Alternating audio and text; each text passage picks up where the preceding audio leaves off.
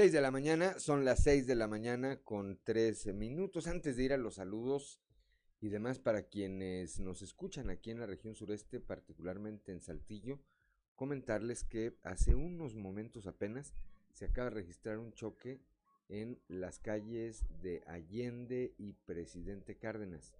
Eh, por la primera información que nos están aportando aquí eh, parte de nuestro auditorio, nos dicen que está pues eh, bastante considerable. No tenemos más detalles. Eh, aprovechamos para eh, que lo escuchen las autoridades de seguridad y de auxilio a una cuadra, media cuadra está la Cruz Roja. Dicen que está considerable este percance que acaba, repito, de ocurrir hace apenas unos minutos. Claudio Lindo, servidor, acabamos de pasar ahí y no nos tocó. Bueno, hace unos momentos está ahí este choque, maneje con precaución si usted va a circular por la calle de Allende y Presidente Cárdenas, tenga, tenga precaución. Ahora sí, son las 6 de la mañana, 6 de la mañana con 4 minutos de este martes 19 de abril.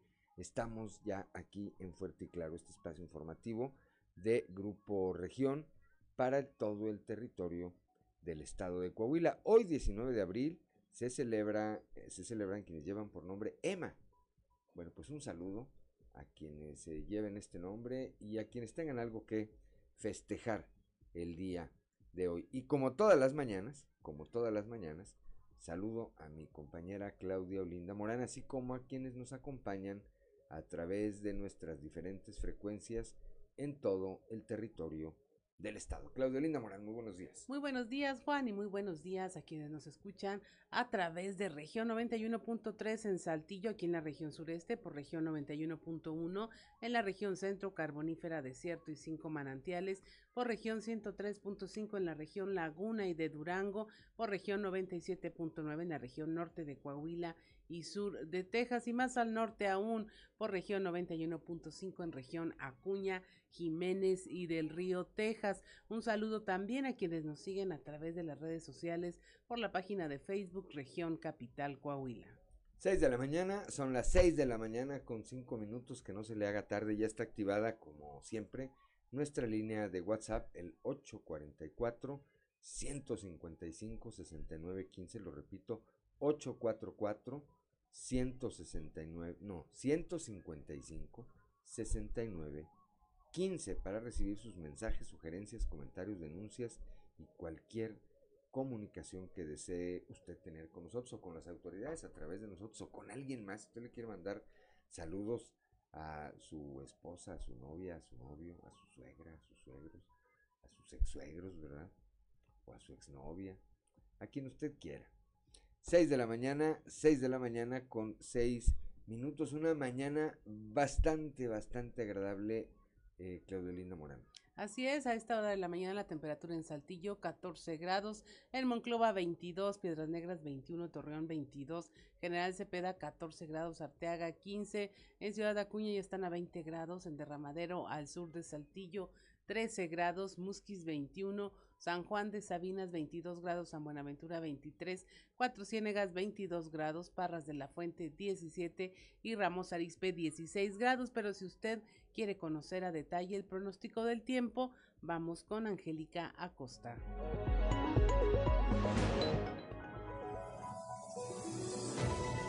El pronóstico del tiempo con Angélica Acosta.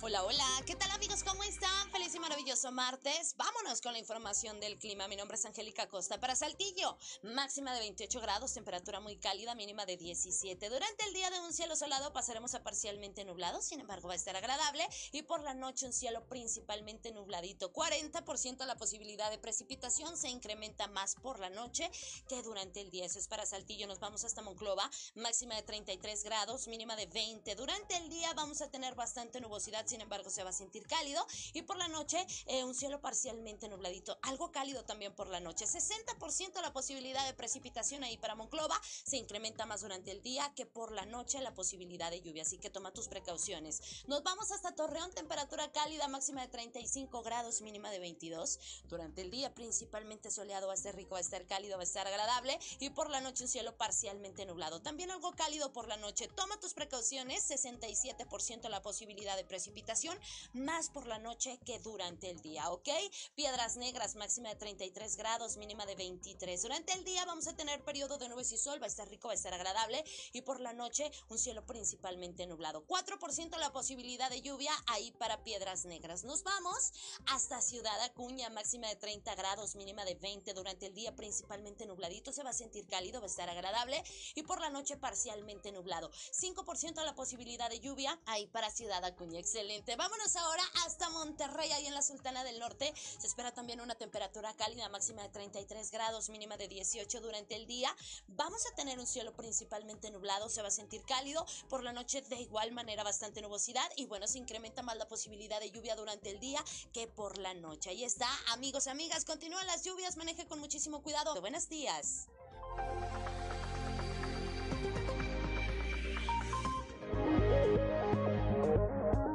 Son las 6 de la mañana, 6 de la mañana con 9 minutos. Vamos como todos los días con el padre José Ignacio Flores y su sintonía con la esperanza.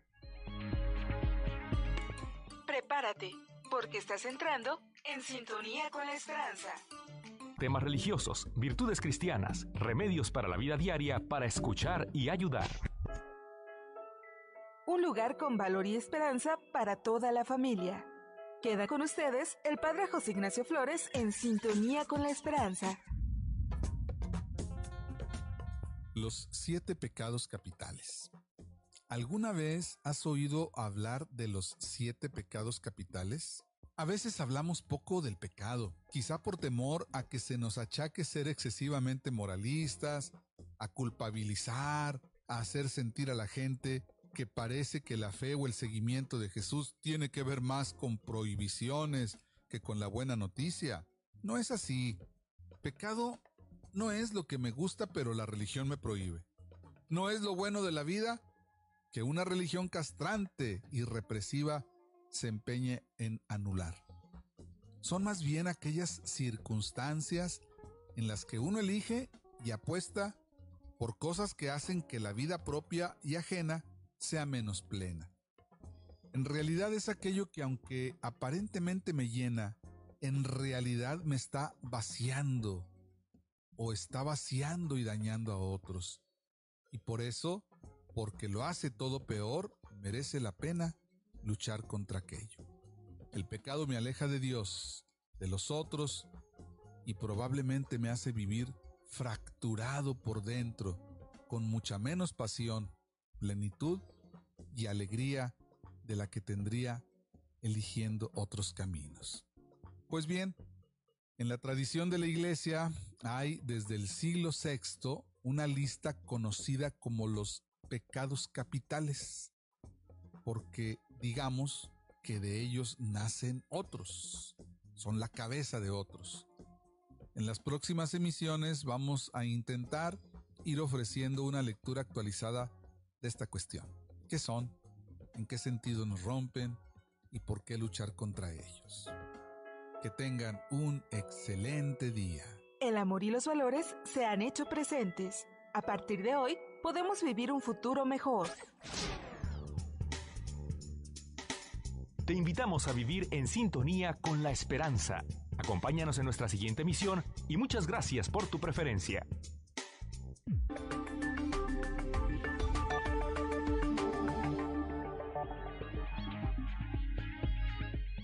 Son las 6 de la mañana, 6 de la mañana con 12 minutos antes de entrar de lleno a la información.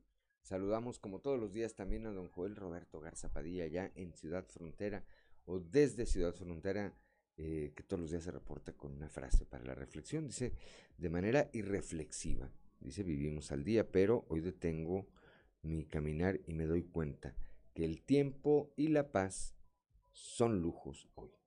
Y es cierto, vivimos en una sociedad y en un modelo económico tan acelerado que luego perdemos la noción de eh, factores como estos, de la paz, vivir en paz. Luego, en realidad eso es el significado de la felicidad, vivir en paz. ¿Y usted qué opina? Dice. Saludos a don Joel Roberto Garza Padilla, bendiciones como siempre. Y ahora sí, cuando son las 6 de la mañana, 6 de la mañana con 13 minutos, vamos directamente a la información. El día de ayer fue detenido allá en el municipio de Ramos Arispe el presunto asesino de un menor de dos años de edad. Cristo Ferbanegas tiene esta historia.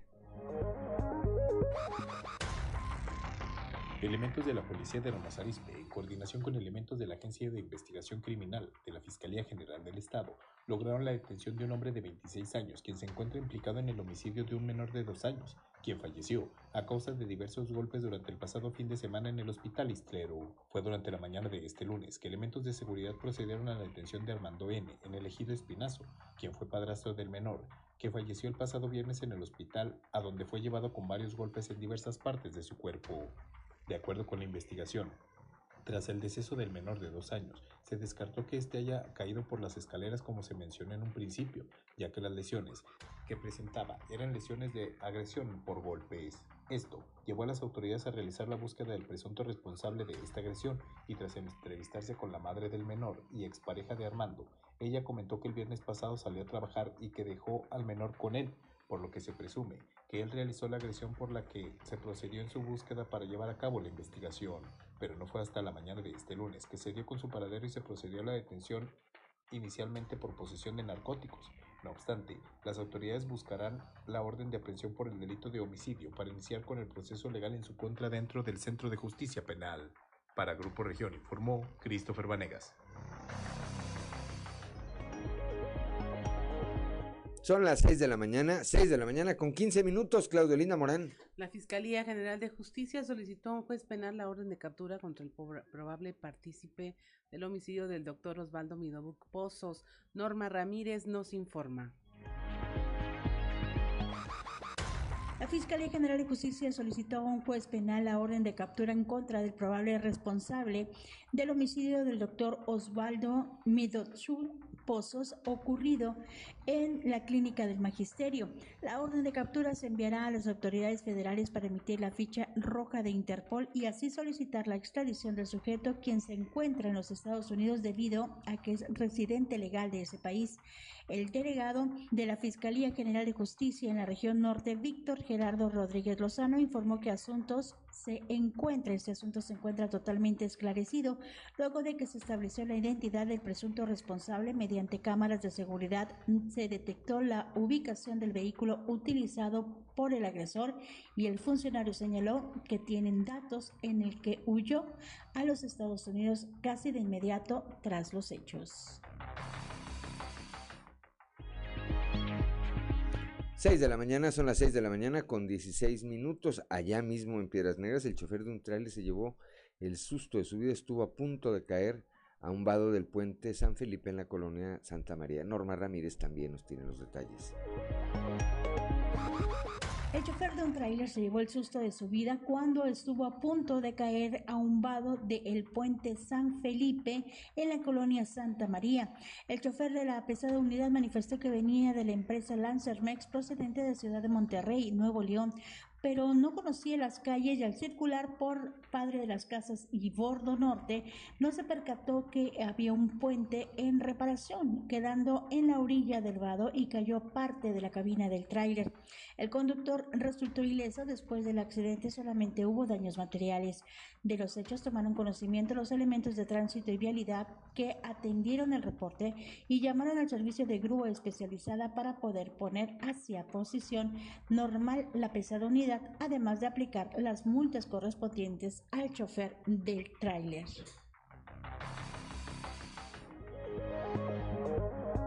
Son las 6 de la mañana, 6 de la mañana con 17 minutos, Claudio Linda Morán. En La Laguna, un joven conductor en estado de ebriedad provocó un accidente. Otro automovilista resultó lesionado de gravedad. Víctor Barrón nos informa. Un joven conductor en estado de ebriedad provocó un accidente en el que un hombre resultó lesionado de gravedad en hechos ocurridos la madrugada de lunes en el municipio de Torreón. Autoridades informaron que el percance se registró en el cruce de la calle Mariano López Ortiz y Avenida Zacatecas, sitio donde Ángel N., quien se desplazaba a exceso de velocidad a bordo de un vehículo Hyundai color guinda, no respetó la luz roja que le había marcado el semáforo. Debido a lo anterior, impactó su vehículo de forma aparatosa contra un Volkswagen color guinda tripulado por Concepción N, de 56 años de edad. Paramédicos de la Cruz Roja le brindaron atención al afectado, cuyas lesiones ameritaron su traslado al Hospital General de Zona número 16 del Seguro Social. En las últimas semanas, jóvenes conductores han protagonizado aparatosos accidentes viales en Torreón, esto al conducir en estado de ebriedad, percances que en algunos casos han sido de consecuencias fatales. Para Grupo Región reportó Víctor Barrón. Son las 6 de la mañana, 6 de la mañana con 19 minutos en Monclova. Elementos de seguridad pública municipal capturaron a un ladrón en la colonia Jardines del Valle.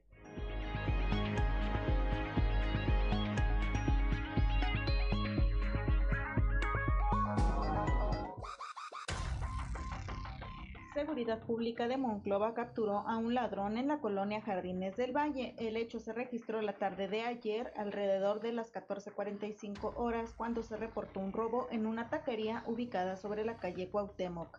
El dueño del local informó a los oficiales de seguridad pública que había un extraño robando cosas en el patio del lugar para luego dar finalmente con su detención.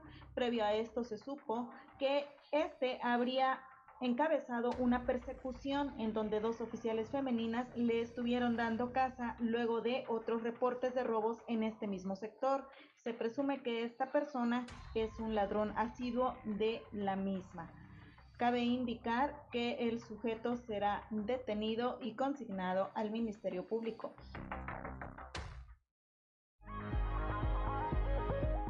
Ya son las 6 de la mañana, 6 de la mañana con 20 minutos, que no se le haga tarde. Estamos aquí en Fuerte y Claro.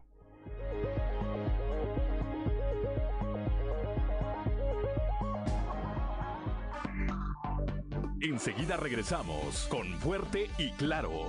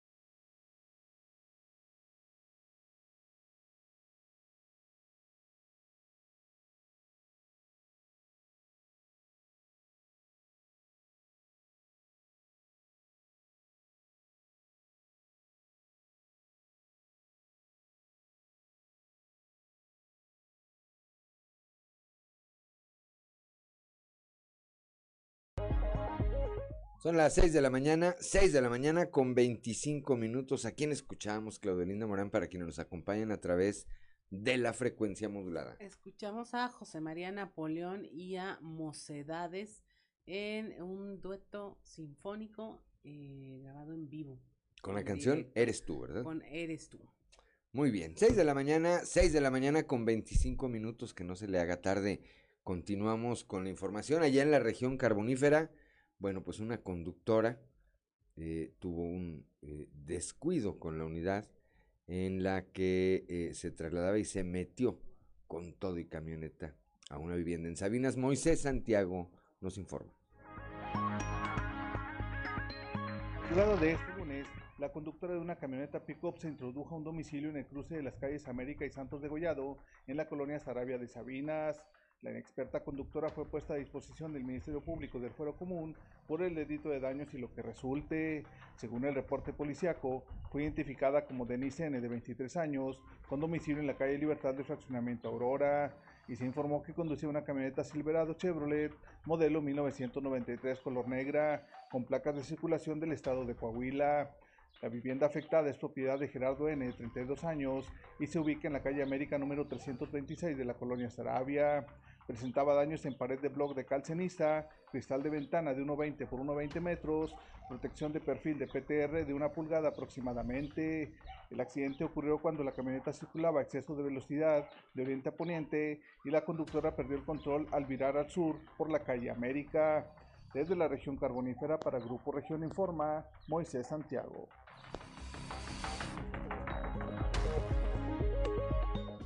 Son las 6 de la mañana, 6 de la mañana con 27 minutos, Claudelina Morán. En Sabinas, un incendio te acabó con un gimnasio. Moisés Santiago nos tiene los detalles. Trascendió que debido a un cortocircuito en un equipo de las instalaciones de un gimnasio en Sabinas, que se localiza en el cruce de las calles Vicente Guerrero y Francisco Murguía en la colonia Flores Magón, fue consumido por el fuego. Los hechos se registraron poco después del mediodía de este lunes. El cuerpo de bomberos acudió al lugar a sofocar el siniestro. Afortunadamente no había personas en el interior del local, registrándose solo el daño del total de los aparatos de entrenamiento. Al momento que llegaron los apagafuegos, lograron controlar la situación y de entrada puede tratarse de un cortocircuito en uno de los aparatos, pero continuarán con las indagatorias. Pichardo González, director de Protección Civil y Bomberos de Sabinas, señaló que se considera como daño total, pero no hubo pérdidas humanas afortunadamente, y se inició una investigación para ver cuáles fueron las causas reales. Desde la región carbonífera para Grupo Región Informa, Moisés Santiago. Son las 6 de la mañana, 6 de la mañana con 28 minutos, hora de ir a nuestra portada del día de hoy en el periódico Capital. Perdón, que en su nota principal, bueno, pues destaca esta información de la que ya nos hablaba hace unos momentos nuestro compañero Christopher Vanegas, esta eh, persona, este probable responsable de haberle quitado la vida a un bebé de apenas dos años de edad fue detenido ayer por la Policía Municipal de Ramos Arispe para pues que responda ante las autoridades, insisto, eh, repito, por su probable responsabilidad en estos lamentables hechos. El eh, gobernador Miguel Riquelme se refirió ayer en Torreón a este tema de la votación eh, por la reforma energética. Ahí reiteró su reconocimiento a las y los legisladores que eh, pues no dejaron que pasara esta reforma ya en eh, la Cámara de Diputados y dijo no, no me da gusto que, que, que, no se haya aprobado, no es eso, no, me da gusto que, la, que se haya detenido la reforma que traía la visión de una sola persona y no, y no de la sociedad en su conjunto como deberían ser las grandes reformas en este país consensuadas, consensuadas entre toda la sociedad. Por otro lado, el eh, alcalde de Saltillo, ingeniero José María Fraustro Sillera, apareció ayer de nueva cuenta en el top 10 de los alcaldes mejor evaluados en el país. El mes pasado estaba en el sexto lugar, en la evaluación correspondiente a este mes aparece en el cuarto lugar, aparece en el cuarto lugar en la, en la categoría de presidentes municipales de capitales, eh, puntualizo, de capitales de estado. Y aparece, repito, en la cuarta, en la cuarta posición. Ayer el gobernador eh, Miguel Riquelme, allá en Torreón, puso en marcha la construcción del sistema vial Cuatro Caminos, una obra que va a detonar aún más el desarrollo de la ciudad de Torreón, la hará más competitiva eh, e implicará toda una serie de obras eh, alternas y de cambio de circulación y demás. Ahí dio el mandatario estatal toda una explicación de todo lo que se va a hacer y de todo lo que se va a seguir eh, trabajando día con día para evitar que esta obra también, la construcción de esta obra, trastoque, trastoque además el diario, el diario desarrollo de la ciudad de Torreón. 41 personas fueron detenidas aquí en la capital del estado durante la Semana Santa por manejar en estado de ebriedad. Más adelante también le tendremos esta información.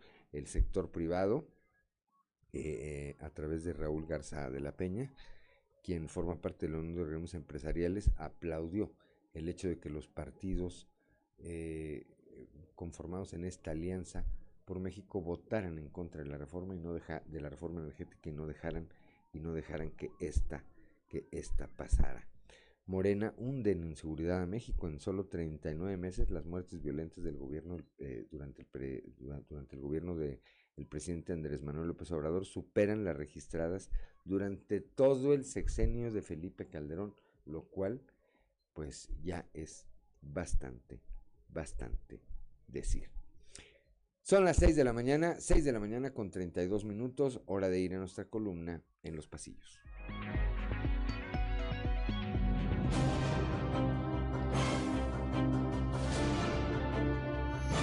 Y en el cartón de hoy, el inseguro, que nos muestra al ex niño azul Luis Fernando Salazar, quien se encuentra llorando parado solito, mientras que detrás de él dos personas en la lejanía están platicando. Dice Luis Fernando que se siente inseguro, a lo que le responde el compañero, pues cómo no, si le robaron la candidatura a plena luz del día.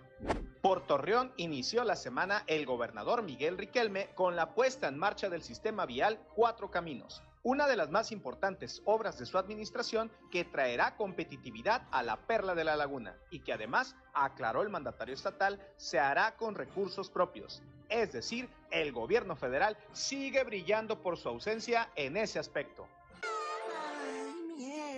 El mandatario estatal aprovechó para comentar que había visto el debate de la reforma eléctrica completito, así como para reiterar su reconocimiento a todos los legisladores que se opusieron a la reforma planteada por el presidente López Obrador. Y no es que le haya dado gusto la no aprobación, aclaró Riquelme, pero sí que se hubiera frenado una iniciativa que no estaba consensada. Un gran cambio. Ahora fue la secretaria del Turismo, Azucena Ramos, quien denunció la clonación de su página de Facebook. La también ex legisladora local aclaró que una página suya con su nombre e imágenes suyas que recién fue dada de alta no pertenecía a ella y alertó a amigos y familiares para no dejarse sorprender. Ramos Ramos, por cierto, se la pasó trabajando en Semana Santa y recorrió los pueblos mágicos que habrá que señalar estuvieron al 100% de su capacidad, por lo que entregó buenas cuentas también en esta materia. ¡Qué genial! ¡Qué genial! De nueva cuenta en el top 10 de los mejores alcaldes del país apareció el ingeniero José María Fraustro de Saltillo, que además avanzó dos lugares en el ranking que cada mes difunde la consultora Mitofsky para pasar del sexto al cuarto sitio. Este muchacho me llena de orgullo. Son las 6 de la mañana, 6 de la mañana con 34 minutos, hora de ir a un resumen de la información nacional con Claudio Lindamar. Avalan diputados la ley minera. En dos horas, los diputados de Morena y sus aliados aprobaron una iniciativa que reforma la ley para nacionalizar el litio, la cual fue enviada eh, por el presidente Andrés Manuel López Obrador tras haber sido rechazada la reforma eléctrica, así con 298 votos a favor, cero en contra y 197 abstenciones. La reforma declara y reconoce que el litio es patrimonio de la nación y su exploración, explotación y aprovechamiento se reserva para beneficio exclusivo de México. Choca un autobús de pasajeros contra un tráiler, esto en el Estado de México.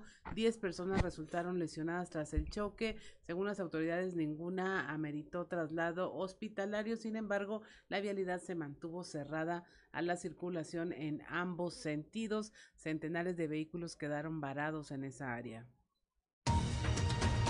Usan desplazados por violencia la Casa del Migrante en Nuevo Laredo como refugio.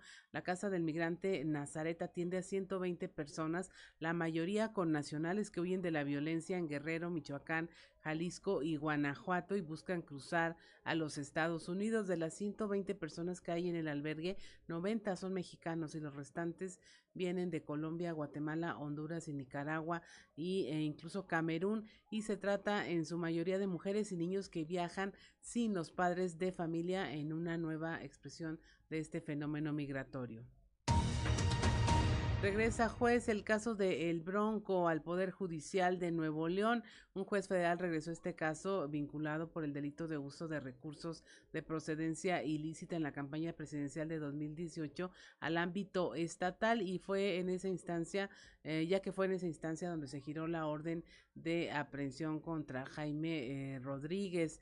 El Bronco. Ante esta resolución, la vinculación a proceso por este delito y prisión preventiva en contra del Bronco se mantendrá hasta que se resuelva el caso, lo cual podría demorar varios meses.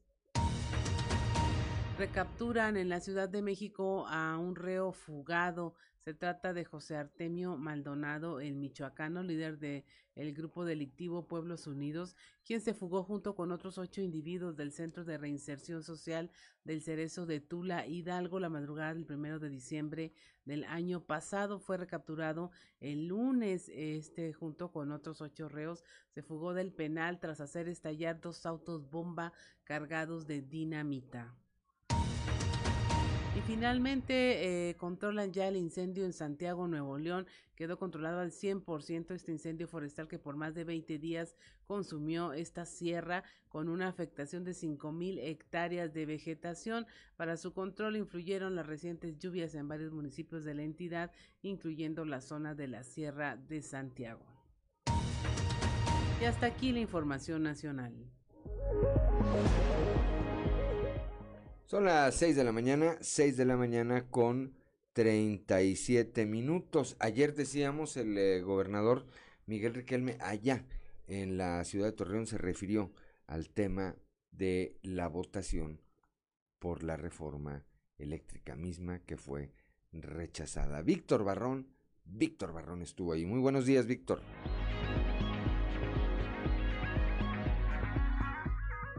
Hola, muy buenos días amigos de Fuerte y Claro en temas de la comarca lagunera. Al reconocer la labor de los legisladores de la Alianza Va por México y de Movimiento Ciudadano, luego que fuera desechada la reforma eléctrica del presidente Andrés Manuel López Obrador, el gobernador de Coahuila Miguel Ángel Riquelme Solís manifestó que el país no requiere una reforma totalitaria, sino una que sea planteada por la vía del consenso. Vamos a escuchar.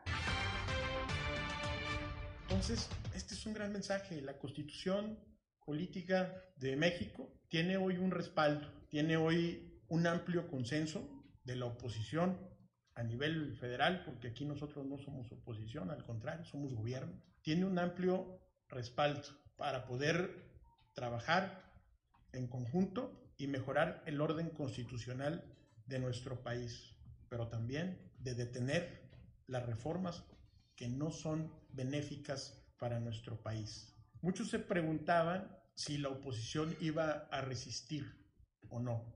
Esa es la clara muestra. Que quede claro, no celebro la no aprobación de la, de la reforma. Lo que sí reconozco es a las y los legisladores miembros de la Alianza Va por México y de Movimiento Ciudadano, su coherencia, sus razones y sobre todo el sentido que se le da hoy a las reformas de nuestro, de nuestro, de nuestro país. Entonces, aquí creo que debe haber mayor responsabilidad para la discusión de, de las reformas, tomar en cuenta a la oposición como tal, darle su lugar y discutir ampliamente y llegar a un acuerdo. Los acuerdos no son totalitarios nunca. Desde La Laguna reportó Víctor Barrón. Un saludo a todo Coahuila. Ya son las 6 de la mañana, 6 de la mañana con 40 minutos. Le recordamos alrededor de las 7, 10, 7, 7 días de la mañana vamos a estar platicando con el diputado federal Jaime Bueno Certuche sobre este tema, precisamente esta votación que se dio allá en torno a la reforma eléctrica. No se vaya, estamos en fuerte y claro.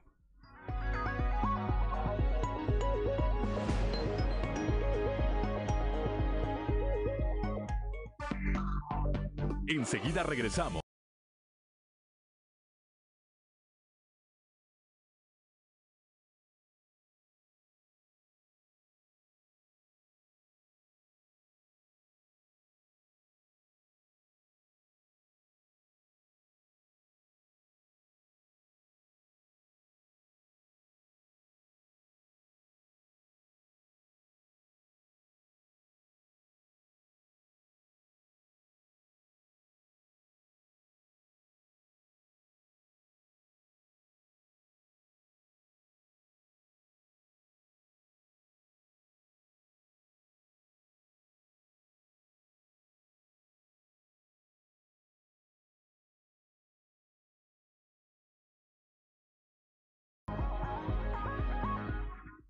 6 de la mañana con 46 minutos. Si usted nos sigue en la radio, escuchó a Mocedades con ¿Dónde estás corazón? en su versión sinfónica en vivo de 2019. Pero mire, este grupo es un grupo musical español que se formó en 1967 y esta producción pues corresponde al 2019, así de actuales se mantiene. Pero mire, es momento de que pasemos y continuemos a la información.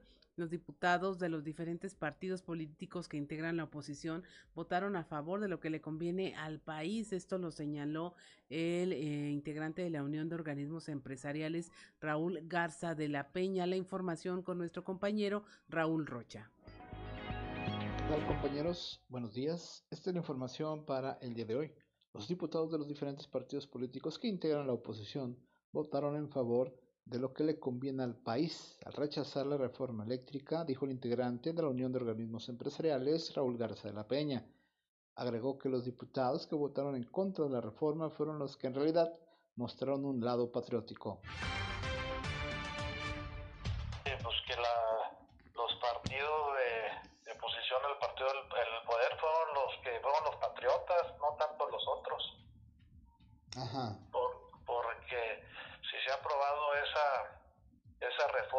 Mexicanos íbamos a pagar una luz más cara y, y contaminante además. Y al rato de ahí te encargo todos los, los conflictos a nivel internacional de, de que tendría que pagar el gobierno, ¿verdad? Por, por echar atrás algo que ya está, ya está, ya está en el, en el TEMEC, ¿verdad? Y, y, y en acuerdos internacionales, ¿verdad? Con otros países. Esta es la información para el día de hoy. Buen día.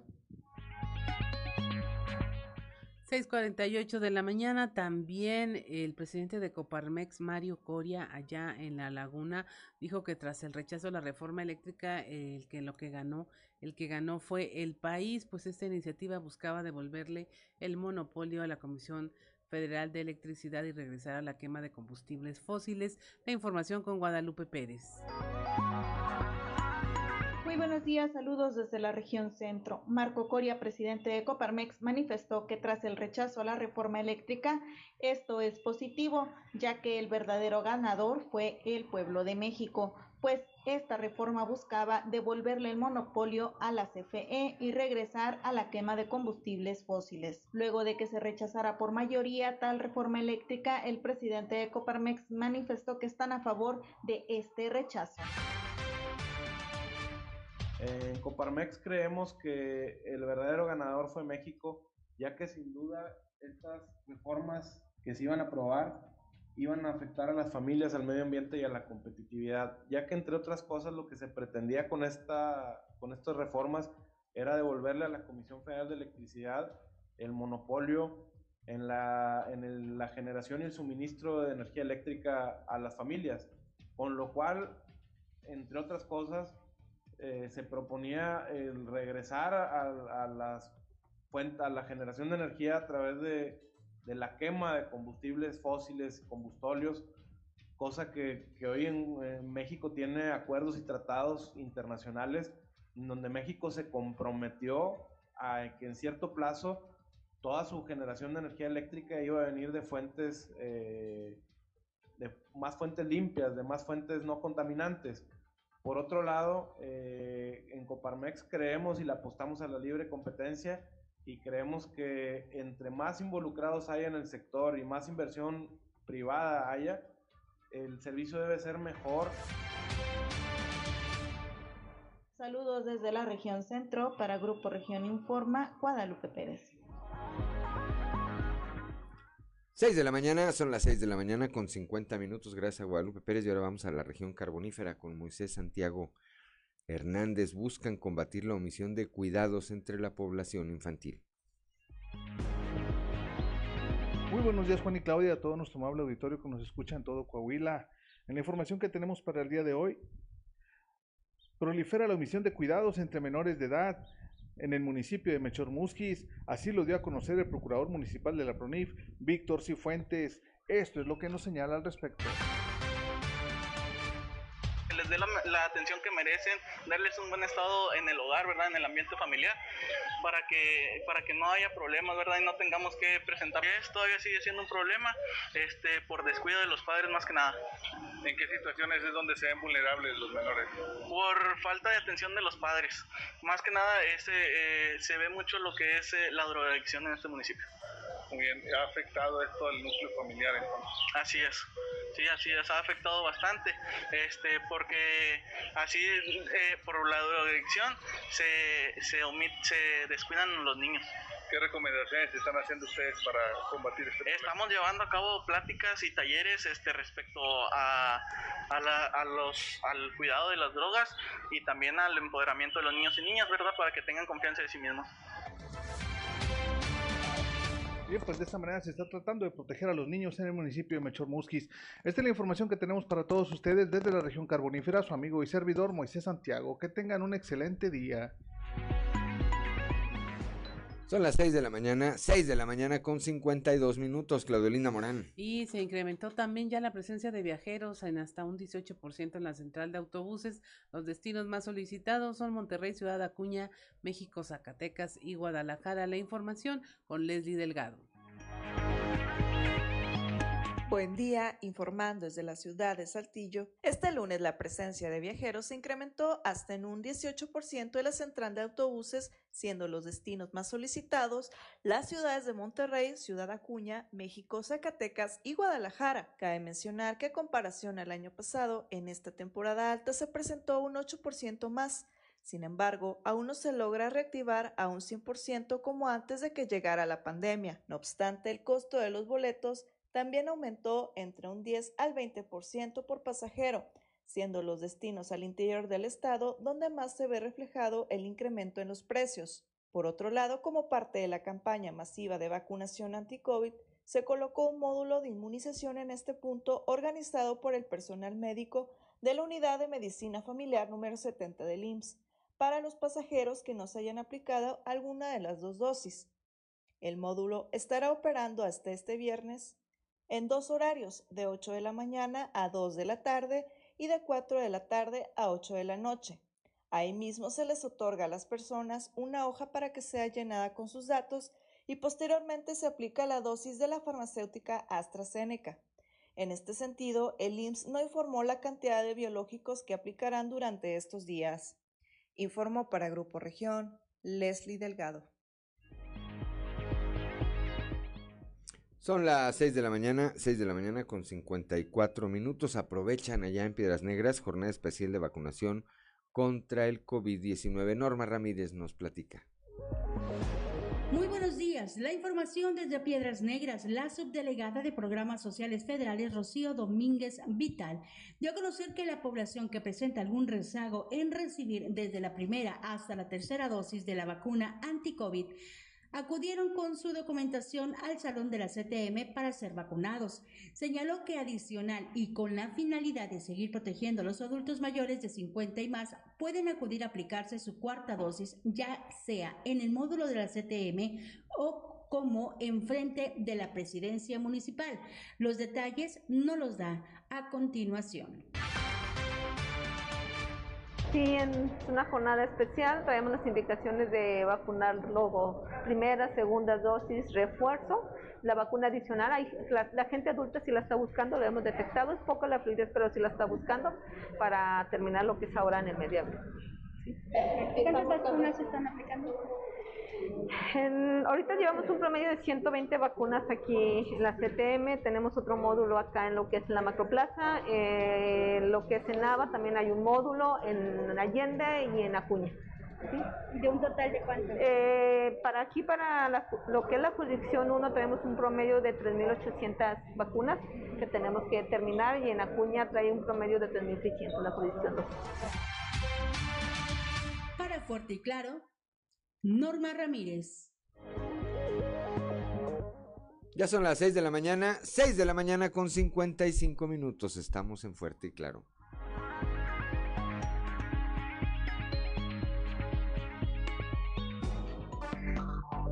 Enseguida regresamos con Fuerte y Claro.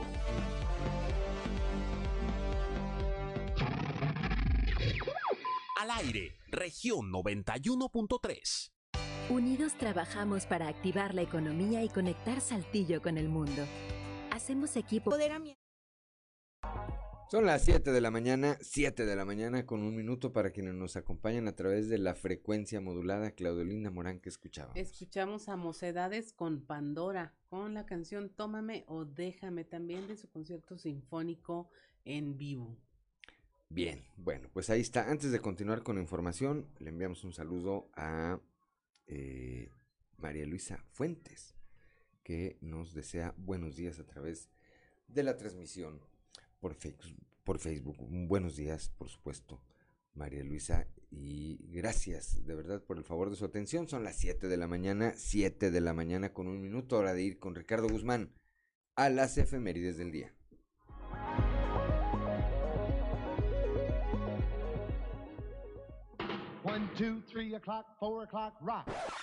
¿Quiere conocer qué ocurrió un día como hoy? Estas son las efemérides con Ricardo Guzmán.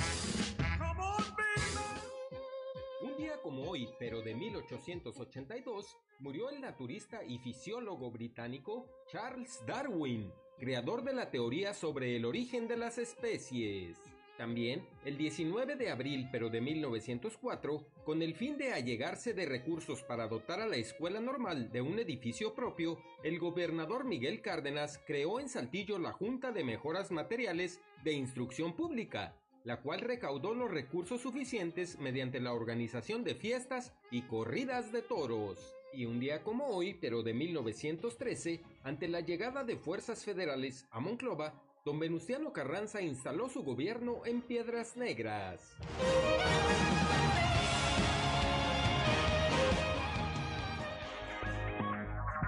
Son las 7 de la mañana, 7 de la, de la mañana con dos minutos, Claudio Linda Morán. Continuamos con la información. El DIF Coahuila tiene bajo su resguardo a 96 niños que fueron vulnerados en alguno o varios de sus derechos. Esto lo informó Mayra Guillén Charles, directora de Inclusión Familiar del DIF.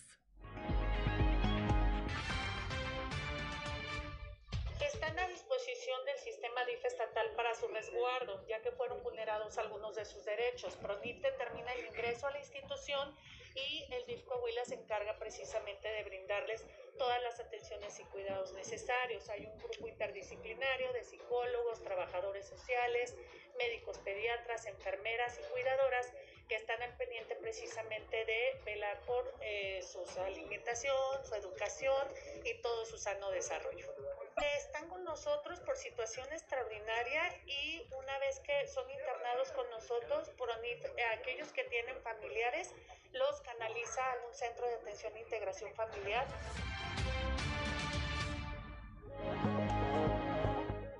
Son las 7 de la mañana, 7 de la mañana con 4 minutos a cuatro semanas de que se vencieron ya los contratos de carbón para los productores de este mineral allá en la región carbonífera. El diputado eh, local por el PRI, Jesús María Montemayor, reiteró que aunque existe comunicación de la paraestatal y los empresarios, pues estos no viven de la comunicación y esto se va a tocar, esto se va a tocar en la próxima, en la próxima sesión del Congreso para eh, eh, hacer un exhorto a la Comisión Federal de Electricidad y que libere pronto los pedidos de este mineral.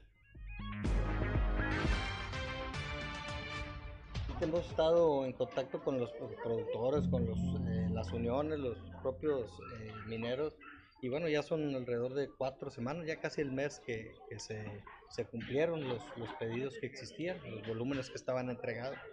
Este, por un lado el carbón de, del carbón de diseño, por otro lado el carbón aquí de nuestra cuenca. Entonces nosotros este, vamos a, a, llevar en la próxima sesión, esperando bueno, que antes se pueda resolver un, un, exhorto respetuoso a la comisión para ver si ya puede liberarlos. Tengo entendido que hay, hay comunicación, entonces eso es algo muy positivo.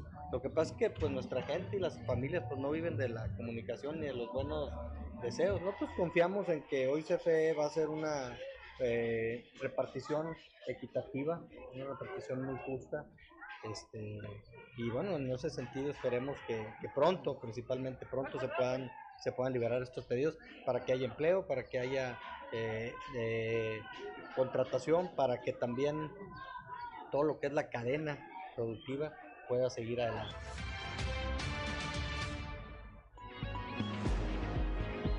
Son las 7 de la mañana, 7 de la mañana con 5 minutos, Claudelina Morán. Suman más de 40 detenidos y 5 accidentes por consumo de alcohol en este puente de Semana Santa. Christopher Vanegas nos informa. Durante los días de asueto de Semana Santa se continuó con los operativos antialcohol para detectar a las personas que manejaban en estado de ebriedad, resultando detenidos 41 personas por manejar ingiriendo bebidas alcohólicas, de los cuales 30 fue por manejar en estado de ebriedad completos. Además, se registraron 5 accidentes por el consumo de alcohol. De acuerdo con la subdirectora de Tránsito y Vialidad, Ana Zulema Banda Alemán, fue desde el jueves que se instaló el operativo antialcohol en diversos puntos de la ciudad, deteniendo de jueves a sábado a un total de 41 personas por manejar en estado de ebriedad. De estas, 30 fueron detenidas por manejar en estado de ebriedad completo, por lo que fueron multadas con 19.244 pesos, mientras que el resto fueron por manejar en estado de ebriedad incompleto siendo multadas con 9.622 pesos. Detalló que en comparación con la semana pasada se redujo el número de personas detenidas ya que durante el fin de semana del 7 al 10 de abril se registraron 45 detenciones. No obstante, dio a conocer que durante esta semana se registró un aumento de accidentes con personas lesionadas, ya que tan solo del sábado se registraron 5 en total, mientras que la semana pasada se registraron dos percances vehiculares. Finalizó con que los operativos antialcohol, al igual que los operativos para no manejar con el celular, continuarán de manera permanente para hacer más consciente a la ciudadanía de no manejar en estado de ebriedad y de no usar el celular al volante. Para Grupo Región informó Christopher Vanegas. Son las 7 de la mañana, 7 de la mañana con 7 minutos, que no se le haga tarde allá en Torreón. Bueno, pues ya están organizando eh, familiares y amigos de Yajaira Sujei, esta joven mujer desaparecida en Mazatlán hace ya algunos meses y originaria ya de Torreón.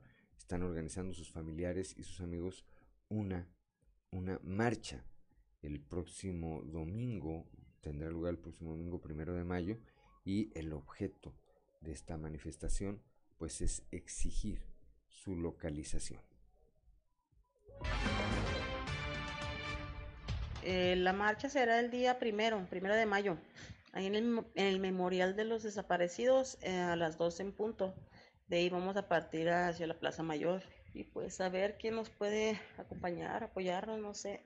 Eh, en el caso de mi hija, pues realmente ahorita no hay nada. De hecho, el caso estaba parado en fiscalía. Hice varias cosas allá, a plantones, fui a interrumpir un evento donde se encontraba el gobernador, donde le reclamo, la verdad que porque pues el caso está parado de mi hija. Y pues por eso este hablé con el gobernador de, de Sinaloa, con la fiscal también.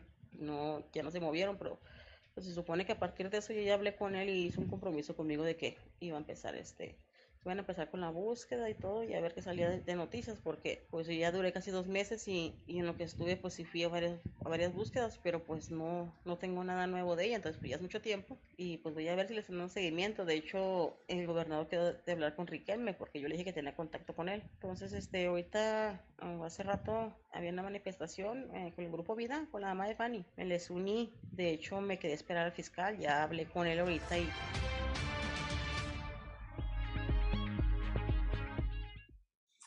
Son las 7 de la mañana, 7 de la mañana con 9 minutos. Ya eh, comentábamos desde el inicio de este espacio informativo que íbamos a platicar el día de hoy con el eh, diputado federal Jaime Bueno Certuche, pues sobre eh, dos temas de manera particular. Uno, lo ocurrido el domingo ahí en el Poder Legislativo Federal, en el Congreso de la Unión, donde esta alianza, esta eh, alianza integrada por el PRI, el PAN, el PRD y Movimiento Ciudadano rechazaron eh, la reforma planteada por el presidente López Obrador en materia eléctrica.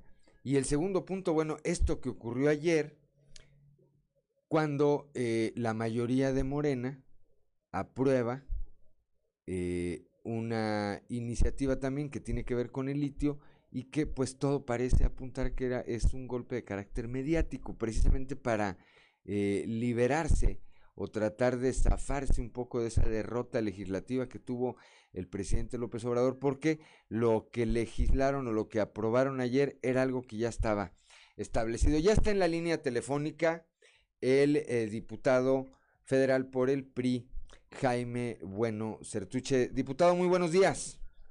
¿Qué tal, Juan? Muy buenos días. ¿Cómo estamos? Acá le saludamos Claudio Linda Morán y su servidor. Pues platíquenos usted cómo está. A ver, cómo, cómo eh, de, de, manera muy eh, rápida, platíquenos cómo se dio esta votación, cuál fue el ambiente que se vivió ahí el pasado domingo eh, y bueno, ¿qué es lo que qué es lo que sigue para el país, diputado?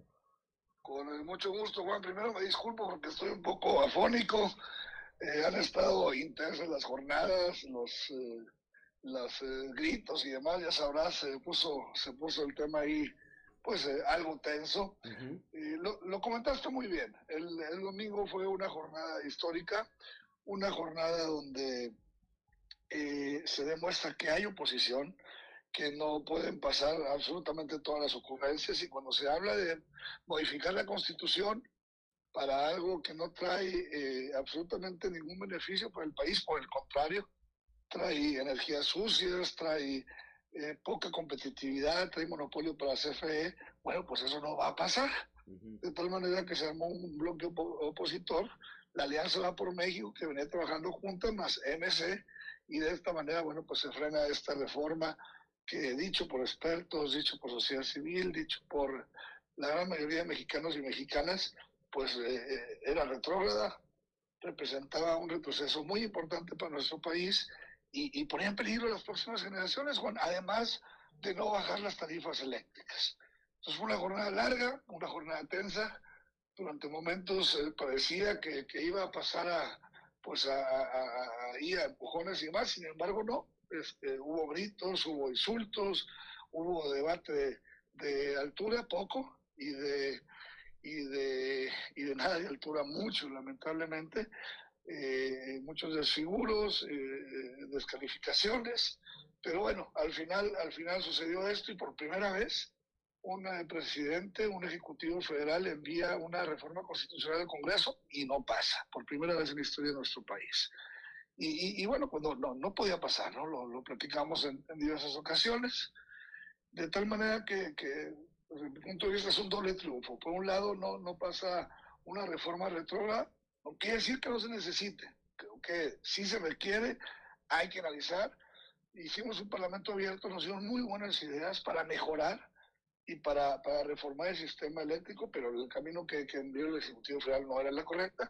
Y el segundo mensaje, el segundo triunfo es el hecho de que la oposición unida y, y con debate de altura y responsabilidad, pues puede frenar puede frenar las iniciativas que no sean en beneficio del país. A ver, a eso iba, diputado. Yo estoy de acuerdo con una expresión que hizo ayer el gobernador Riquelme. Dijo, a ver, yo reconozco, les hice un reconocimiento a todos los diputados y diputadas que votaron en contra. Dijo, pero no, no estoy satisfecho de que no haya pasado, es decir, de que no haya reforma. Estoy satisfecho de que, de que no haya pasado una reforma que era eh, eh, que traía una sola visión, porque México evidentemente requiere reformas eh, consensadas. ¿Qué va a pasar ahora entonces? No se aprobó esta reforma, no pasó. En algún momento este bloque opositor presentará alguna alternativa y siendo honestos, pues no me parece que Morena la vaya a aprobar. y, y, entonces, que ¿Nos vamos a quedar así cuántos años más sin los cambios? o sin algunos de los cambios en materia energética que sí son evidentemente necesarios, diputado? Claro, Juan Miguel, primero que nada reconocer a nuestro gobernador, Miguel Riquelme, que fue el primero en salir a decir que la propuesta que había el Ejecutivo Federal pues no representaba en nada un beneficio para el país, en nada un beneficio para Coahuila, por el contrario, atentaba contra los empleos, atentaba contra la generación de energía eh, barata y atentaba contra el medio ambiente, ¿no? Y, bueno, pues eh, eh, evidentemente es muy importante seguir hablando del tema. repito, el Parlamento abierto fueron más de 150 horas de pláticas, de ponencias, de expertos nacionales, de expertos de otros países, en que nos den la pauta de cuál es el camino que se debiera seguir. Por supuesto que todo es fertible. Sí ha habido abusos por parte de, de, de, la actual, de la actual legislación y bueno, pues todo eso se tendría que mejorar.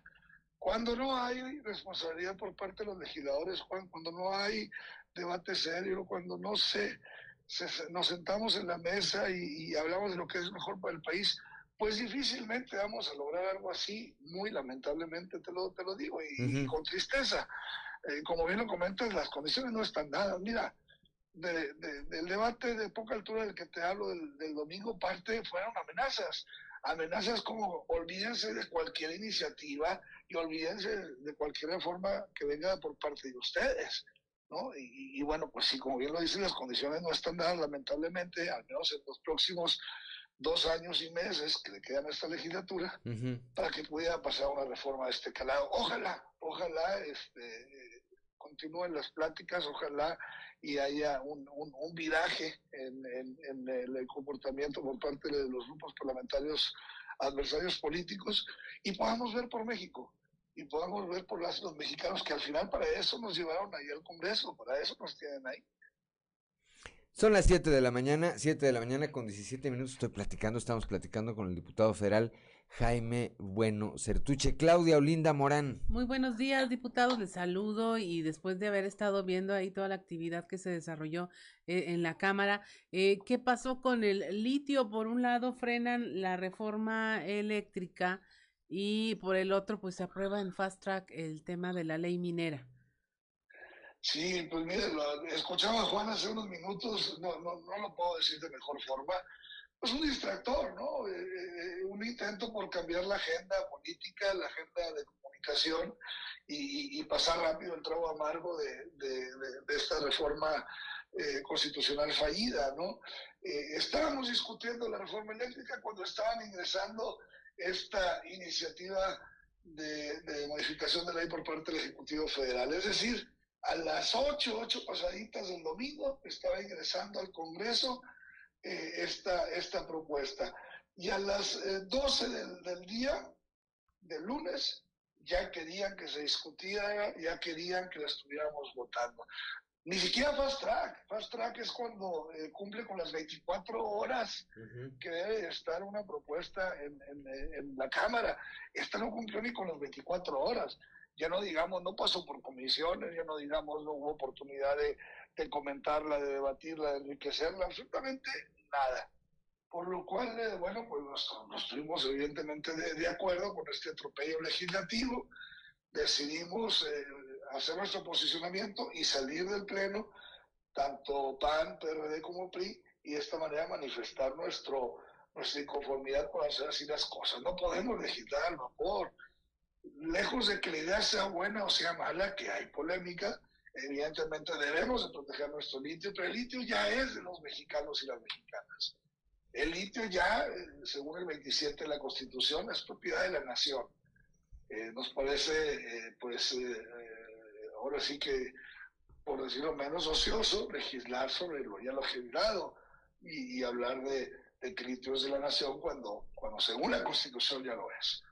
Sí, parecería, parecería eso, diputado, a, la, a esa hora más o menos a las 8 de la noche que está ingresando, es cuando también el presidente emite este tuit pues, en el que da, a esa hora ya da por sentada la derrota de su iniciativa y dice, pero mañana ya estamos blindados contra la traición y eh, mañana les explicamos por qué. Tenemos un minuto, diputado, y haciendo referencia a eso que dice el eh, presidente y que en el caso de los dirigentes de los partidos, y cito específicamente aquí a Diego del Bosque por Morena, yo sé que usted es un hombre mesurado, pero ¿qué le responde a personajes como Diego del Bosque que hoy les dicen traidores a la patria a quienes no votaron en favor de esta reforma?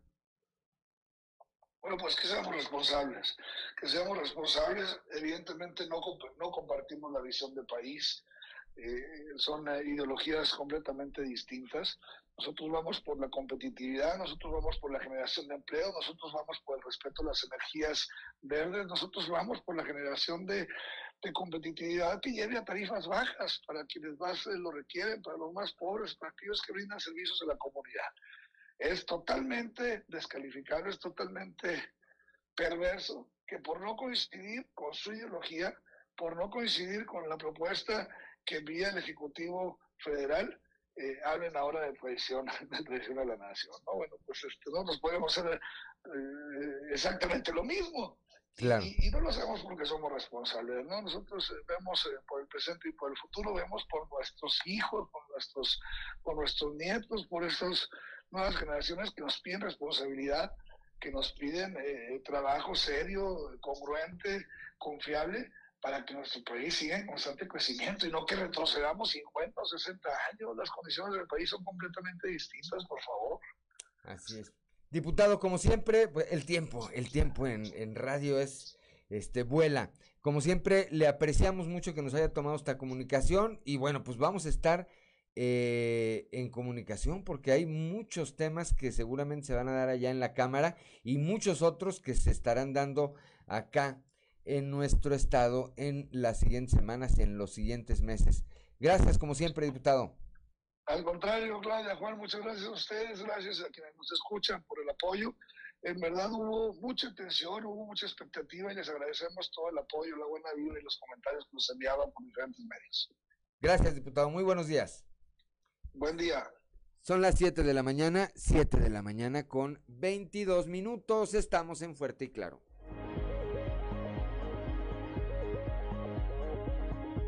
Mujeres y en los centros de justicia. Mañana con 25 minutos, como todos los días, desde la capital del acero, allá desde Monclovita la Bella, Toño Zamora y sus trizas y sus trazos. Toño, muy buenos días. Buenos días, Juan. Buenos días a las personas que nos escuchan a esta hora. Fíjate, Juan, que eh, estaba viendo el tema de, la reforma a la ley minera eh, con el objeto de asegurar que el litio quede en manos del Estado. Y esto trae una historia vieja, ¿no? De por qué sí, de por qué no. Pero no cabe duda que para el presidente Andrés Manuel López Obrador lo más importante no son los hechos, sino cómo se cuenten es decir, el discurso al que tiene acostumbrados a todos los mexicanos, y tal es el caso de la reforma a esta ley minera. Y, y vamos a pasar a explicar. El artículo 27 constitucional le da al Estado la propiedad de los recursos del subsuelo. Uh -huh. Una empresa minera solo puede operar en caso de recibir una concesión. Si la decisión del gobierno federal es no otorgar más concesiones de litio a empresas privadas, basta con negarlas y asunto arreglado. O sea, hace que no es necesario reformar ninguna ley. O sea, lo que legislaron, lo que legislaron Toño Auditorio ya estaba en la ley. Sí, claro, eh, exacto. Eh, sin embargo, para realizar un control de daños por, por, la derrota en el intento de la reforma eléctrica, pues Andrés Manuel, ¿qué es lo que necesita, Juan? Pues necesita generar la apariencia de que ganó con el cambio de la ley minera. La percepción, no ¿verdad? Sí, la percepción, porque uh -huh. no hay ningún cambio, no hay nada. O sea, eh, todo lo que está en el subsuelo lo marca el 27 constitucional, pues es, es del Estado, es de los mexicanos o sea, que no hay bronca. Sin duda, Juan, hay que reconocer que, que, Andrés Manuel es un mago en generar ese tipo de percepciones, al margen de cuál sea la realidad, así y así lleva tres años y todavía nos faltan otros tres. No, así lleva así 21 que, años, Toño, 18 bueno, que buscó la presidencia y tres que tenemos, eh, que lo tenemos como jefe del Ejecutivo Federal.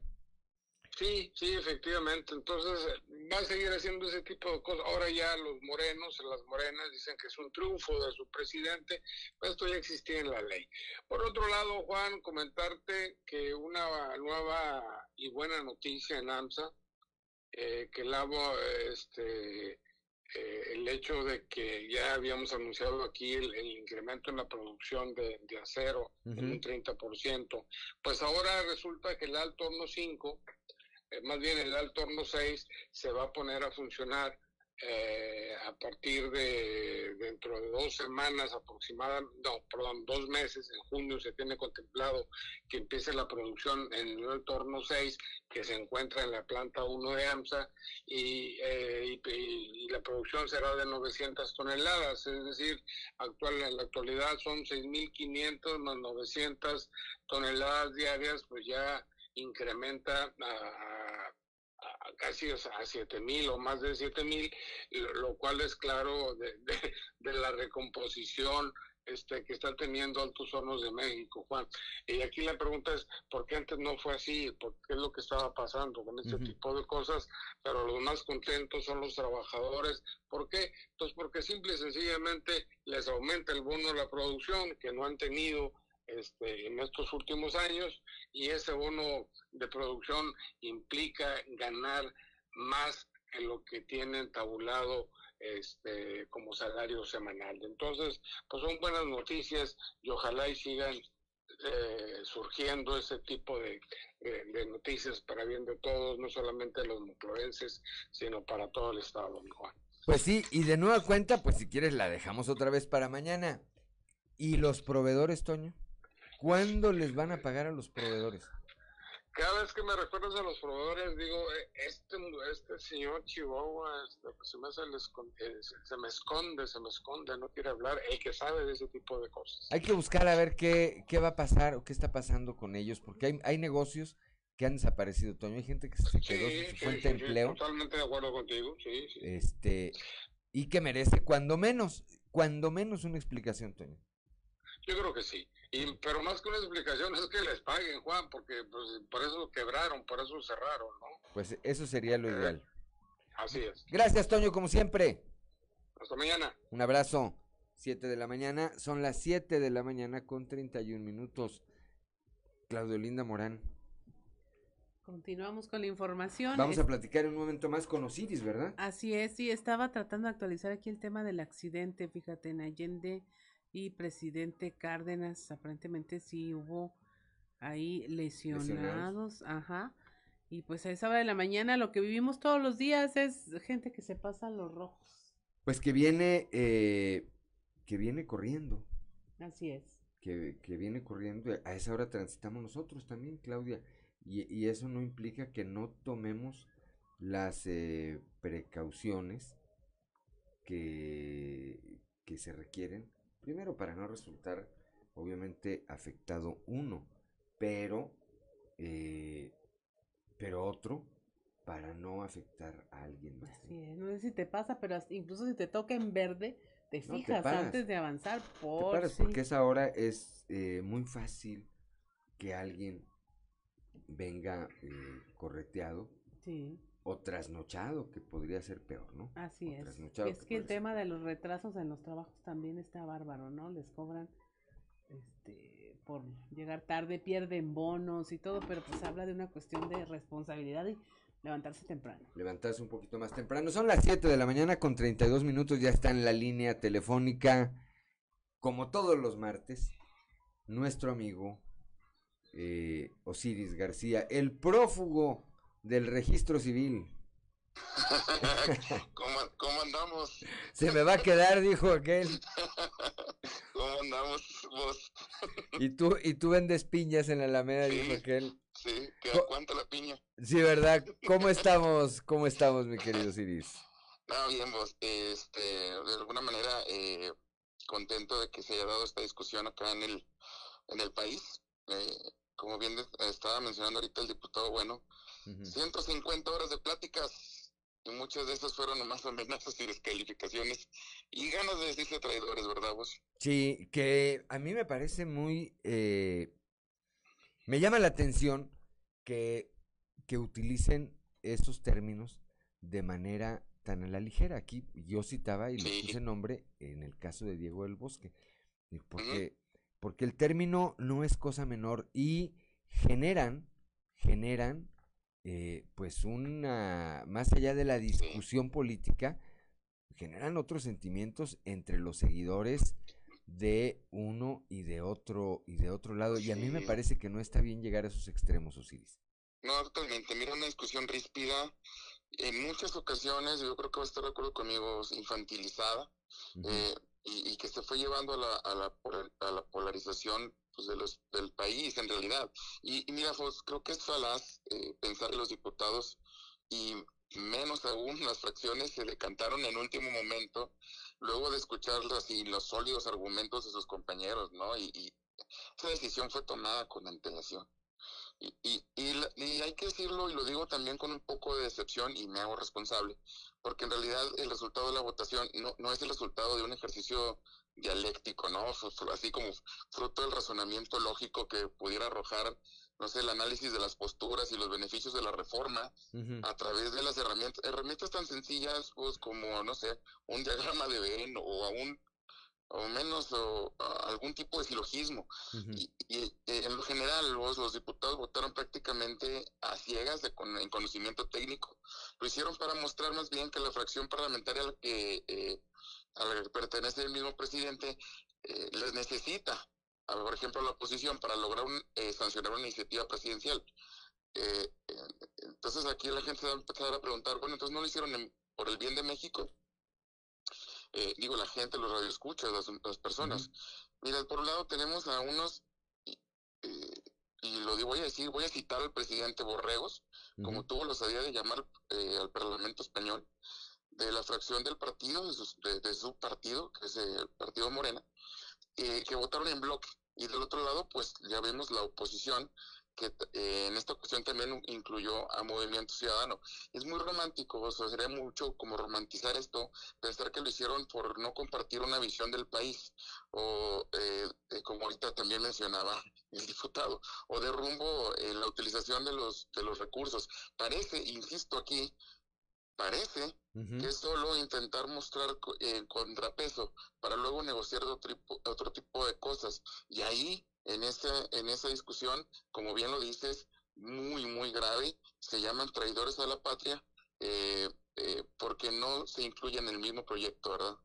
Sí, y a mí me llama la atención el tono porque eh, aquí particularmente en el estado y por eso le puse el nombre de Diego del Bosque, el dirigente Morena, porque aquí estamos a punto de iniciar pues un año político.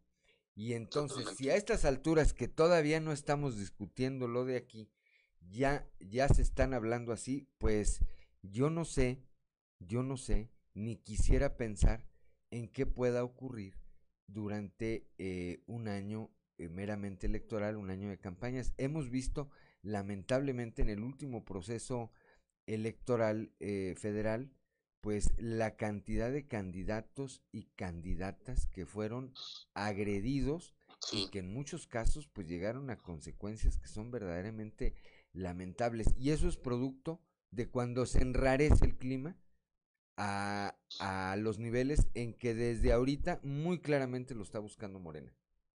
Sí, totalmente de acuerdo contigo. Se lleva esto a unos extremos en los que se posiciona a la misma gente del país a través de ese discurso eh, de que solo puede ser de un lado o de otro. Y ahí es donde nace el encono y la división de esta manera. Y porque cuando se dicen traidores a la patria, puede ser que ambas partes tengan razón. Eh, no hay ejercicio dialéctico ni razonamiento intelectual. Hay intenciones partidistas y sectarios. Y, bueno, eso tampoco es nuevo, ¿verdad? Ya con el PRI siempre había pasado. Pero es preocupante que no aprendamos nada del pasado y que veamos que además de las agresiones, incluso eh, los, los, homicidios que se han llegado a cometer a nombre de esto, no, te, no pongamos un alto y, y hagamos en realidad un ejercicio intelectual y dialéctico y de razonamiento para decir si conviene o no es conveniente para el país, no para mi, mi sector parlamentario, no para, para hacer un borrego, no para seguir instrucciones sectarias, sino para el bien del país. Pues sí, ese, ese debería ser, ese debería ser el rumbo, pero pues coincido contigo. Hay eh, intereses que están por encima de eso. Yo me quedo, eh, antes de despedirnos, Osiris, por supuesto, yo me quedo con una frase, con un razonamiento que hacía ayer el gobernador Riquelme, quien decía, a ver, yo no estoy contento de que no haya habido reforma. Sí, me parece muy pues, bien. El, país requiere una reforma. Ah, estoy, con, estoy contento, estoy satisfecho de que un grupo de legisladores hayan decidido frenar una reforma que llevaba una sola visión, que era la del presidente. Y no quiso cambiar ni una coma, como él dijo, no le cambien ni una coma, pues estaba destinada a fracasar. Por algo se convirtió esta en la primera iniciativa presidencial eh, eh, de reforma constitucional en no pasar en la historia. Eh, hoy, hoy sale, que es buenísimo, la gente que se dedica a hacer los memes, a mí me parece que son geniales, sale un meme donde aparecen Salinas, Cedillo, Fox y no sé qué otro expresidente, con unos, con unas, una medicina que se llama vitacilina. Y salen riéndose todos y aventando, como que están arrojándole a alguien la vitacilina, ¿verdad? y están este, atacados de risa todos estos expresidentes, porque ninguno, con todos sus asegúnes, le, le, tocó vivir en su momento una situación de esta naturaleza. Al final de cuentas había manera de negociar, de consensar con las otras fuerzas para que, para que esto fuera posible, ¿no? Sí, un poco de soberbia, vos es lo que provoca, o un mucho. Un mucho, un mucho de soberbia. Bueno, pues de estas y de otras cosas vamos a platicar el viernes, pero con guitarra en mano, mi querido Ciris García. Seguro le ponemos música. Por lo pronto, te deseo que tengas un excelente martes. Igualmente, vos, un abrazo para ti y para todos en la cabina y escuchas también. Gracias, como siempre, gracias a nuestro compañero y amigo Osiris García, cuando son las 7 de la mañana, 7 de la mañana con 40 minutos. Estamos en Fuerte y Claro.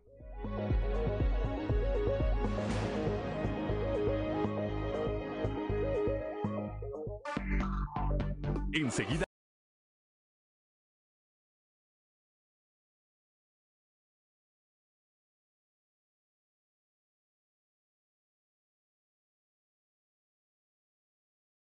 Siete de la mañana con cuarenta y seis minutos y sí, usted escuchó a los mismísimos Bronco cantando con mocedades este tema que se llama Quien te cantará también de este sinfónico en vivo de su edición 2019. Mocedades y Bronco con Quien te cantará. Y es momento de escuchar en clave de Fa con Israel Navarro. De Fa con Israel Navarro. En junio del 2021 debatíamos sobre si los resultados de la elección intermedia habían sido favorables o no para el oficialismo, que si Morena había sacado la mitad de los votos que en el 2018, pero había ganado 11 gubernaturas, que si la oposición había ganado la mitad de la Ciudad de México, o que si los partidos aliados de la 4T habían conservado la mayoría en la Cámara de Diputados. Pero el meollo de esa elección era precisamente eso, el Congreso, porque eso nos lleva al golpe que sufrió la reforma eléctrica, también llamada Ley Bartlett. ¿Qué proponía el presidente? Pues reformar la constitución con dos objetos. Primero, limitar la participación de empresas eh, de generación de energía extranjeras para que la CFE tenga mayor parte del mercado cautivo. Y segundo, acomodar el petróleo y carbón que tiene México para producir electricidad. Sin embargo, este proyecto era cuestionable porque maniatar a las empresas extranjeras no necesariamente fortalece a la CFE. La tortuga no va a correr más rápido por el hecho de que se le pongan obstáculos a la liebre, más bien hay que darle unos patines a la tortuga. Y por otro lado está comprobado que producir energías limpias es más barato que usar combustóleo, por lo que no necesariamente bajarían las tarifas eléctricas, a menos que se recurra a los subsidios que terminan siendo pagados por todos los mexicanos. Y ya ni hablemos de la contaminación que produciría ese modelo. Para pasar su reforma, el presidente necesitaba mayoría calificada, es decir, 334 votos de 500 diputados. Morena y sus aliados llegaron a 275 votos, o sea que les faltaron 59 votos, una cantidad similar a las curules que perdieron en el 2021. La elección intermedia no se trataba del control territorial, sino de la viabilidad política de los proyectos del presidente en la segunda mitad de su mandato. Si el oficialismo hubiera mantenido su fuerza en San Lázaro, la reforma eléctrica habría tenido más posibilidades de pasar. Ergo, AMLO no perdió esta batalla el domingo pasado, sino en junio del 2021. Ahora vendrá la guerra de narrativas sobre quién defendió verdaderamente los intereses de los ciudadanos, pero el plano político está tan polarizado que las iniciativas subsecuentes ya no se tratarán de hacer lo correcto, sino de aglutinarse en un bando y de cerrar filas a favor o en contra del presidente. De hecho, los diputados no estaban votando por el fortalecimiento de la CFE, la generación de energía a menor precio o por cuidar el medio ambiente, sino por defender o darle un revés legislativo a AMLO. Y así será de aquí al 2024. Falta mucho y nada garantiza que las alianzas políticas perduren, pero lo que sí es claro es que las elecciones tienen consecuencias y que la estrategia de hablarle solo a su base también tiene su lado boomerang. Yo soy Israel Navarro, les recuerdo mi Twitter arroba Navarro Israel. Nos escuchamos a la próxima.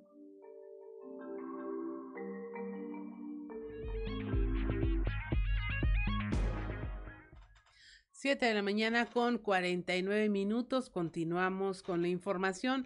Con el inicio de la construcción del sistema vial Cuatro Caminos que se desarrollará en el crucero del mismo nombre, uno de los sectores con mayor dinamismo económico al norte de la ciudad de Torreón, el gobernador Miguel Riquelme arrancó en Torreón este plan de obras proyectado para el 2022 en el que se van a invertir en forma global alrededor de 800 millones de pesos de recursos procedentes del impuesto sobre nóminas del ISN con la visión de modernizar la infraestructura urbana del municipio de acuerdo con la demanda que eh, representan las inversiones que han llegado a Torreón y la perspectiva de seguir captando nuevas. Se construirá este complejo vial, también el sistema vial Villa Florida, que comenzará en el segundo semestre del año, y simultáneamente la segunda etapa del Boulevard La Joya, La Partida. El gobernador Miguel Riquelme expresó que se trata de una obra que implica un gran reto para su gobierno y será una de las más importantes porque es una obra fundamental para el desarrollo de esta ciudad. El próximo sábado 30 de abril es la fecha límite para inscribirse a la Academia de Policía, por lo que el gobierno municipal de Saltillo hizo un llamado a mujeres y hombres a participar en el proceso de formación.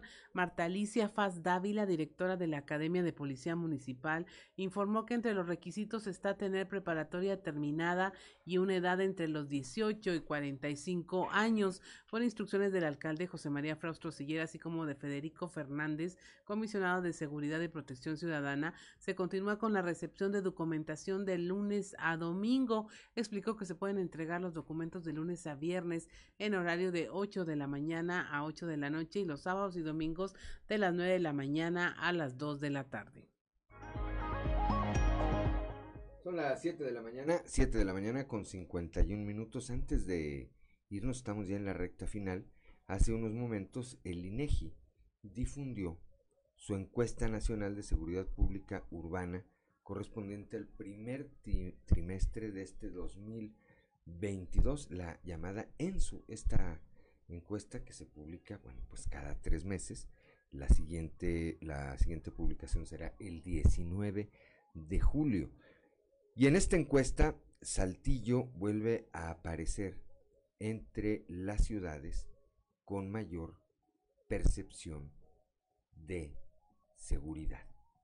Eh, me parece que es una distinción que no es eh, cosa menor y obedece, y obedece pues al esfuerzo que se hace eh, todo el tiempo por trabajar en esa materia. De entrada le, le, aprecio mucho a mi amigo Marcos Martínez que me haya enviado, apenas se difundió y me envió Marcos esta,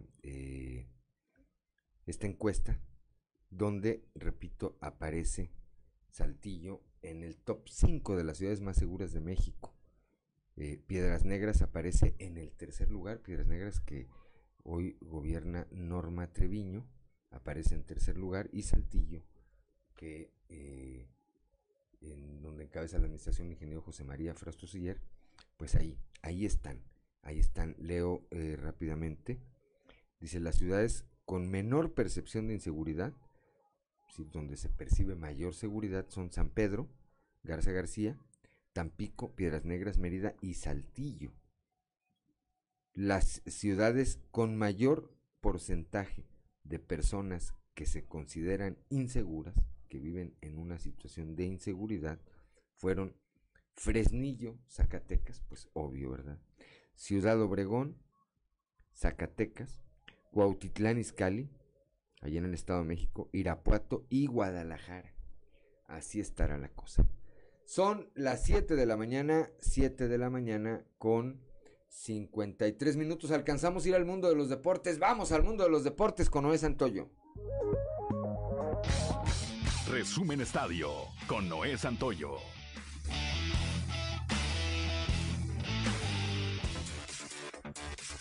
Día de hoy arranca la jornada número 15 del fútbol mexicano, donde algunos equipos buscarán su pase a la liguilla. A las 19 horas Necaxa recibe a Tigres, a la misma hora Pachuca a Puebla. Dos horas más tarde Chivas se enfrenta a los Cholos de Tijuana, al igual que Mazatlán y Santos y Toluca contra Juárez. Para el día de mañana Atlético de San Luis recibirá a Pumas, América León y Monterrey al Atlas. El próximo jueves Querétaro se enfrenta a Cruz Azul. Con un ataque de cuatro carreras en la séptima entrada, Sultanes de Monterrey rompió el duelo y se encaminó a la victoria siete carreras a tres sobre Zaraperos de Saltillo en el penúltimo juego de pretemporada de la nave verde. Monterrey abrió el score en el cuarto rollo con doble de Dariel Álvarez que mandó a Ramiro Peña y Víctor Mendoza al Pentágono con las primeras carreras del encuentro. La novena saltillense le dio la vuelta a la pizarra en la apertura de la quinta entrada con cuadrangular de tres carreras de Vladimir Valentín que impulsó a Ricardo Serrano y Henry Urrutia. La ofensiva del Zarape disparó 11 indiscutibles, destacando Manny Rodríguez de 3-2, Henry Urrutia de 4-2, Reino Rosario de 4-2 y Joshua Hernández de 4-2, además de Vladimir Valentín con buenas cercas de tres carreras. El Barcelona, tocado todavía de la eliminación europea, se despidió de manera casi definitiva del título de liga, al caer contra el Cádiz un gol por cero, que consiguió la primera victoria de su historia en el Camp Nou, tras gracias a un solitario gol de Lucas Pérez, que le permite salir del descenso. En otro partido tosco y sin brillantez, el conjunto azulgrana no pudo derribar el muro de Jeremías Ledesma, clave con sus paradas, y se mostró muy blando en defensa, algo que evidenció en el único tanto del partido. El futbolista portugués del Manchester United, Cristiano Ronaldo y su pareja Georgina Rodríguez han informado este martes que ha fallecido uno de los dos hijos gemelos que esperaban. Fue a través de redes sociales que hicieron la publicación. Con nuestra más profunda tristeza tenemos que anunciar el fallecimiento de nuestro hijo. Es el dolor más grande que unos padres pueden sentir. Solo el nacimiento de nuestra hija nos da la fuerza para vivir este momento con algo de esperanza y felicidad, señalaron ambos. El pasado 28 de octubre, Cristiano Ronaldo y Georgina anunciaron que esperaban gemelos. Resumen Estadio con Noé Santoyo.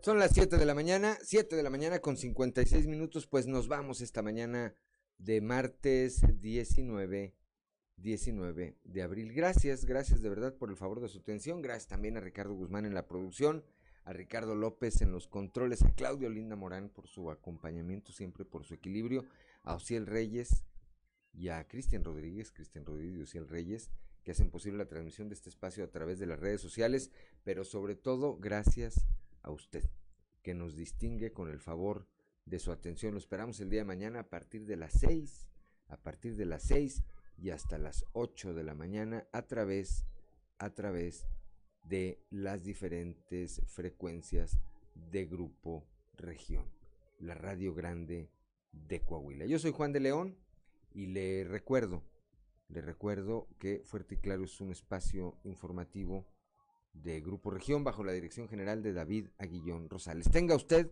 el mejor de los días.